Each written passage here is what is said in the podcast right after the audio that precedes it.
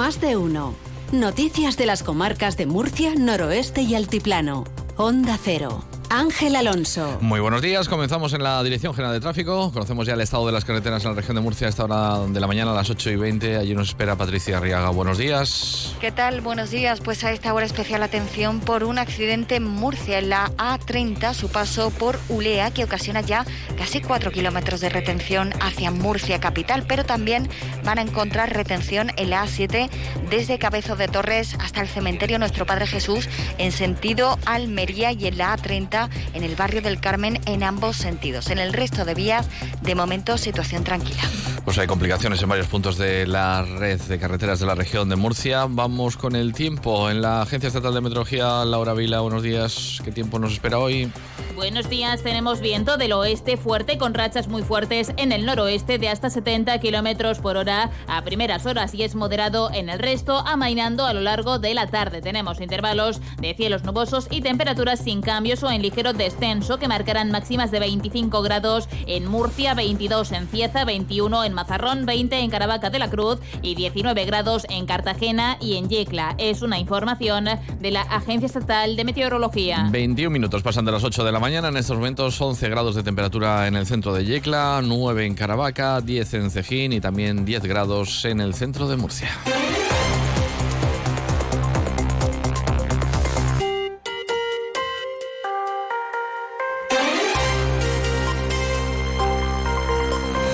Un informe de la sección de inspecciones oculares de la Comisaría General de la Policía Científica apunta que la causa más probable del incendio ocurrido en las discotecas de Atalayas el pasado 1 de octubre, en la que lamentablemente perdieron la vida 13 personas, la causa fueron las chispas originadas por una máquina de fuego frío ubicada junto al falso techo de la sala teatro. El documento desvela que el único foco del fuego se localizó en la zona del escenario de teatro donde actuaban los DJ y había un altavoz y se originó por la combustión de diversos materiales sólidos, descartando así la posibilidad de que fuera producto de un fallo eléctrico o por una participación de terceras personas. Además, el informe, basado en una inspección técnica sobre cómo se produjo el siniestro y en declaraciones de varios testigos, y ha sido remitido a la jueza que investiga el caso, detalla que el incendio fue de carácter accidental por negligencia y de tipo estructural, al conllevar el colapso de la cubierta de la discoteca. Desvela asimismo que las máquinas de fuego frío no queman directamente, si bien sus especificaciones sí recomiendan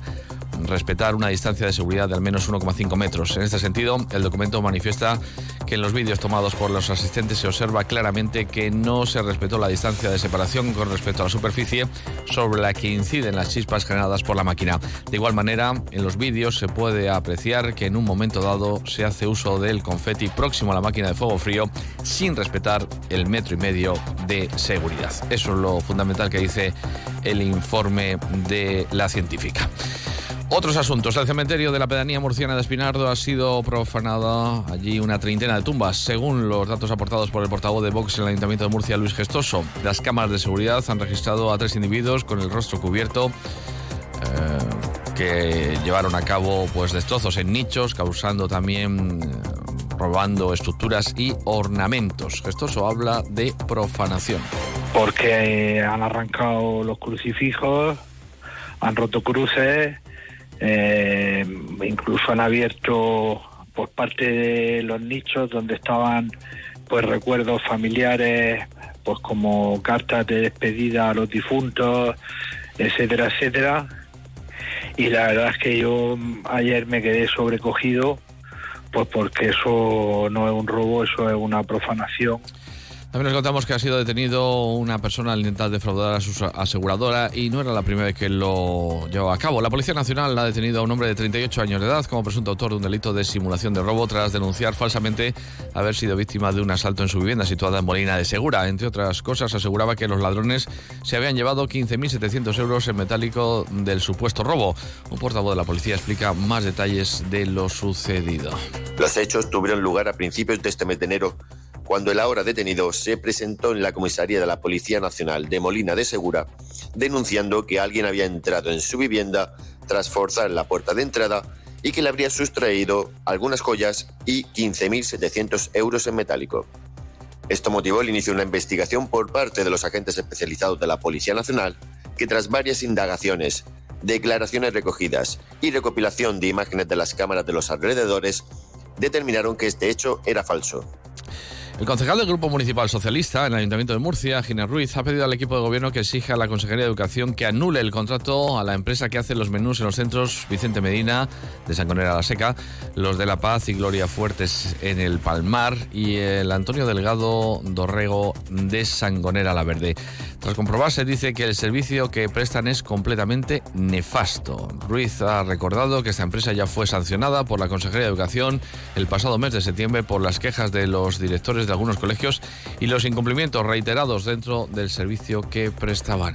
Cuatro centros de nuestro municipio, Vicente Medina de Sangonera la Seca, los de La Paz y Gloria Fuertes del Palmar y el Antonio Delgado Rego de Sangonera la Verde, que están recibiendo un pésimo servicio de comedor con menús totalmente insuficientes, sin piezas de fruta, que no cumplen con los mínimos de calidad ni con los contratos por parte de una empresa que ya fue sancionada además por la Consejería de Sanidad.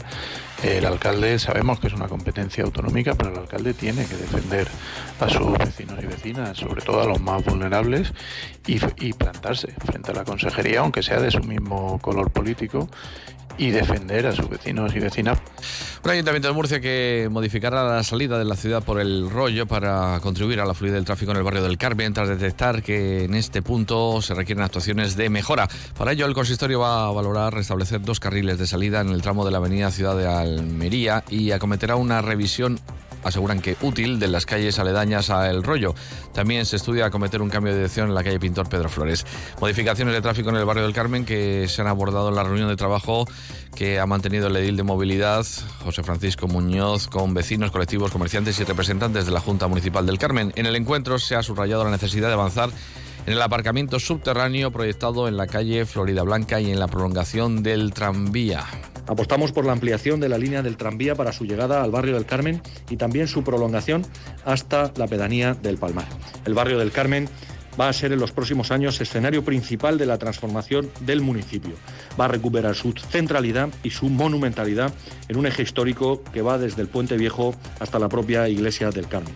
Sobre el tranvía, por cierto, esta mañana hay rueda de prensa de la concejala del Partido Socialista Carmen Fructuoso. Y también les contamos que se han multiplicado los actos conmemorativos de los 200 años de la creación de la Policía Nacional. Por Onda Cero ha pasado el comisario de este cuerpo de seguridad en la región, Ignacio del Olmo, al que le hemos preguntado por las inversiones que tiene pendiente el Ministerio en esta comunidad. Del Olmo ha hablado de una nueva comisaría en Alcantarilla que es acuciante a juicio del comisario. También hay prevista una reforma de la comisaría y cambio de instalaciones en la estación del Carmen. Sobre Murcia Capital, Del Olmo piensa esto sobre futuras inversiones. Y a mí me gustaría eh, que la jefatura en este momento se pudiera eh, ubicar eh, en, otro entorno, por ejemplo, más próximo a la Ciudad de la Justicia, y que el edificio que actualmente ocupa fuera una nueva comisaría de distrito que pasaríamos a llamar Murcia Centro y me, mantendríamos la presencia y la atención a, a los ciudadanos en, en el centro de Murcia. Por cierto, que las obras de la comisaría de Yecla siguen paradas por un problema en la redacción del proyecto y el dinero de la obra con el contratista. Al respecto, parece que hay un acuerdo. Ha habido un retraso a consecuencia de una desavenencia entre, el constructor y Secretaría de Estado de Seguridad, que es quien está, la de Subdirección General de Infraestructura de Seguridad, que es la que ha abordado eh, la obra, concretamente la CIEPSE, y me, de, pues, por lo que sabemos se ha llegado a un acuerdo y se ha renegociado eh, el, el, la adjudicación de, de, la obra y eh, yo en este momento no me atrevo a dar plazo, lo antes posible por, por nuestro propio interés, pero desde luego eh, a lo largo del año 2024.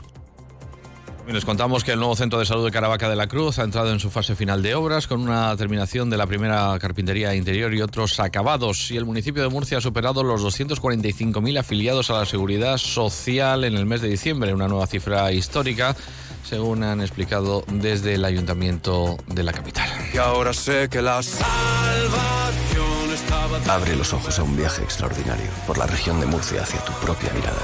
En 2024 el año jubilar de Caravaca de la Cruz llega a ti en lugares conectados por senderos de cultura, naturaleza y fe. Caravaca de la Cruz 2024, año jubilar. Creer en lo extraordinario. Que tengan un estupendo día. Son las